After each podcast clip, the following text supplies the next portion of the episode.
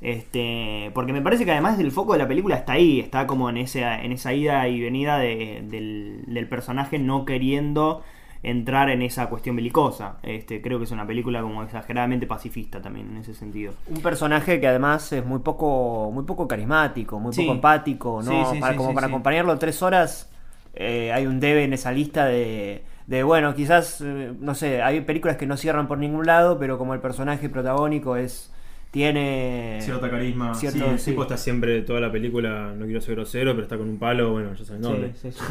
Eh, o sea, está toda la película como ¿En qué lugar sufriendo. O sea, ese, yo sé que acá a MM le gusta mucho Berman, pero tiene ese dejo del personaje que está sufriendo toda la película. Y bueno, demás. Sí, Y bueno. con dilemas, y- esos es- dilemas existenciales un poquito Sí. impostados. Eh, sí, bueno, y creo que el mayor de los problemas de esta película y también del árbol de la vida es el de la cuestión de la, de la puesta de cámara, de la cuestión formal, del montaje, el montaje intercalado, o sea, de, de sumar situaciones, de cortar sobre el eje, ese tipo de cosas que toda la película básicamente está filmada con grandes angulares. Creo que, si no me equivoco, no hay planos con lentes normales, o sea, todo es gran angular. O sea que, sí. eh, bueno, como siempre decimos acá, una vez que se utiliza demasiado un recurso se le borra el sentido.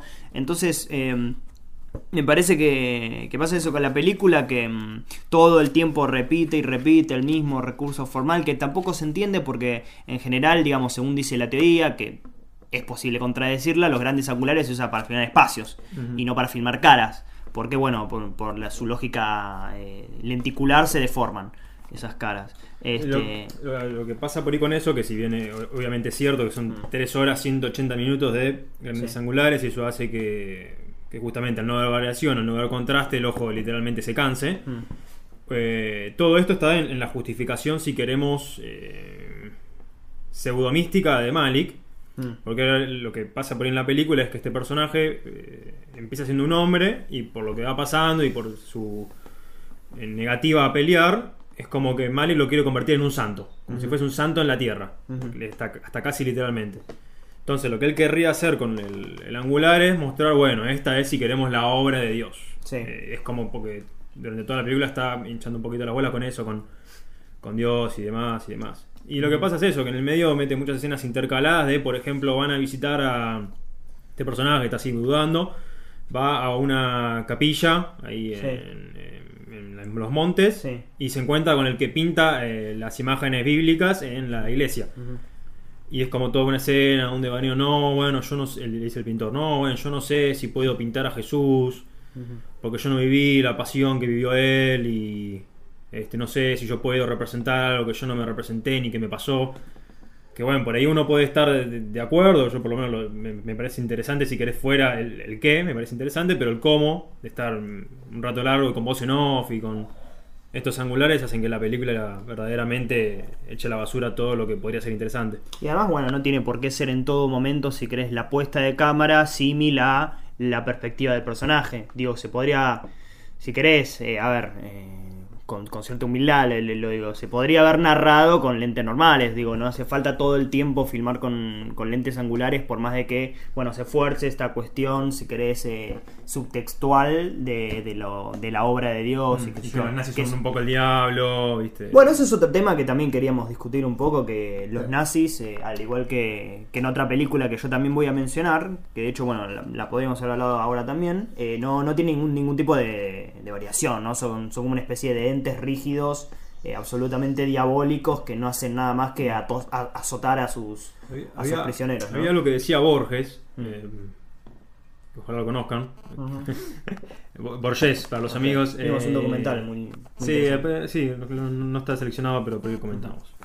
Que lo que decía Borges era que era imposible hacer un. Era, era Te sacaba de la, de la lectura o de la obra estética eh, presentar un personaje que sea solo malvado. Ujú, Porque uno no puede imaginar que una persona exista, Claro. que sea solo mal.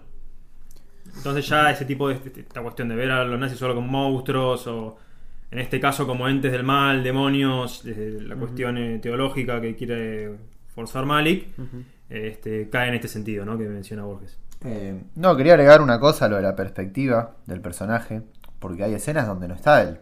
Entonces, claro. eso de que la perspectiva, o sea, que la puesta en escena se adapta a la perspectiva, entonces se tendría que aplicar a que todos los personajes son así. Entonces ahí también hay un problema. Claro. Porque no todos los personajes tienen que ser iguales, igual de malos, o igual de buenos, o igual de conflictivos, porque al fin y al cabo terminan siendo como una masa.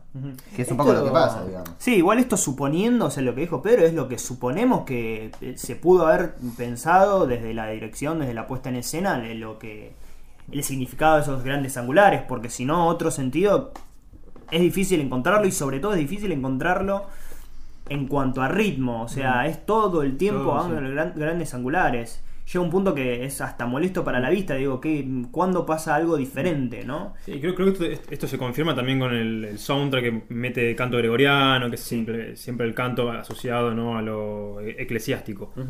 Este, Bueno, y el de hecho, al- al principio yo me, no soy un adepto a Malik, como se han dado cuenta. Este, pero al principio eh, arranca con, unas, con uno- unas imágenes de archivo de Hitler, eh, porque bueno, es- en Austria, como saben, no es Alemania, y bueno, los invadieron y recién ahí tuvieron. Son ajenos, si querés, al, al espíritu alemán. En ese sentido, ¿no? En otros, eh, sí, son partidarios. Este, pero bueno, la- la- el film arranca con imagen de archivo, Hitler saludando, mm, como el, el formato es 4.3, vieron que es más que cuadrada la, la pantalla, y se muestra un montón de gente victoriando a Hitler. Si se quiere, ahí hay cierta idea del contraste, porque después de esto vienen los, los gran angulares. Al mostrar ese que es espacios amplios, donde por ahí en un campo solo hay dos personas. Si querés, contraponiendo dos tipos de estilo de vida. El tema es que este contraste inicial, que puede ser interesante, yo lo miré y dije, ah, tal vez Malik se reivindica un poquito, Sí, un poquito.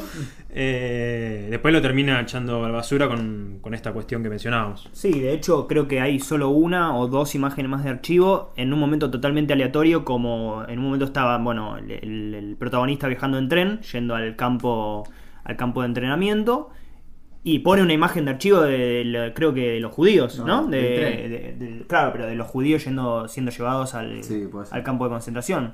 Digo, este, de repente pone imágenes de archivo en momentos eh, absolutamente aleatorios. Este, bueno, no sé si tengo mucho más para decir. El montaje, mucha, mucho plano como frontal, casi como de entrevista, casi como de si quisiéramos ver la cara de, de las personas que presencian todas esas situaciones y los cortes son abruptos y no, sin ningún tipo de sentido. Eh, así que bueno, para mí esta ha sido no una de las decepciones del festival pa- bajo ningún punto de vista, pero sí, si querés, un escaloncito arriba de, del árbol de la vida, me parece. No seas malo.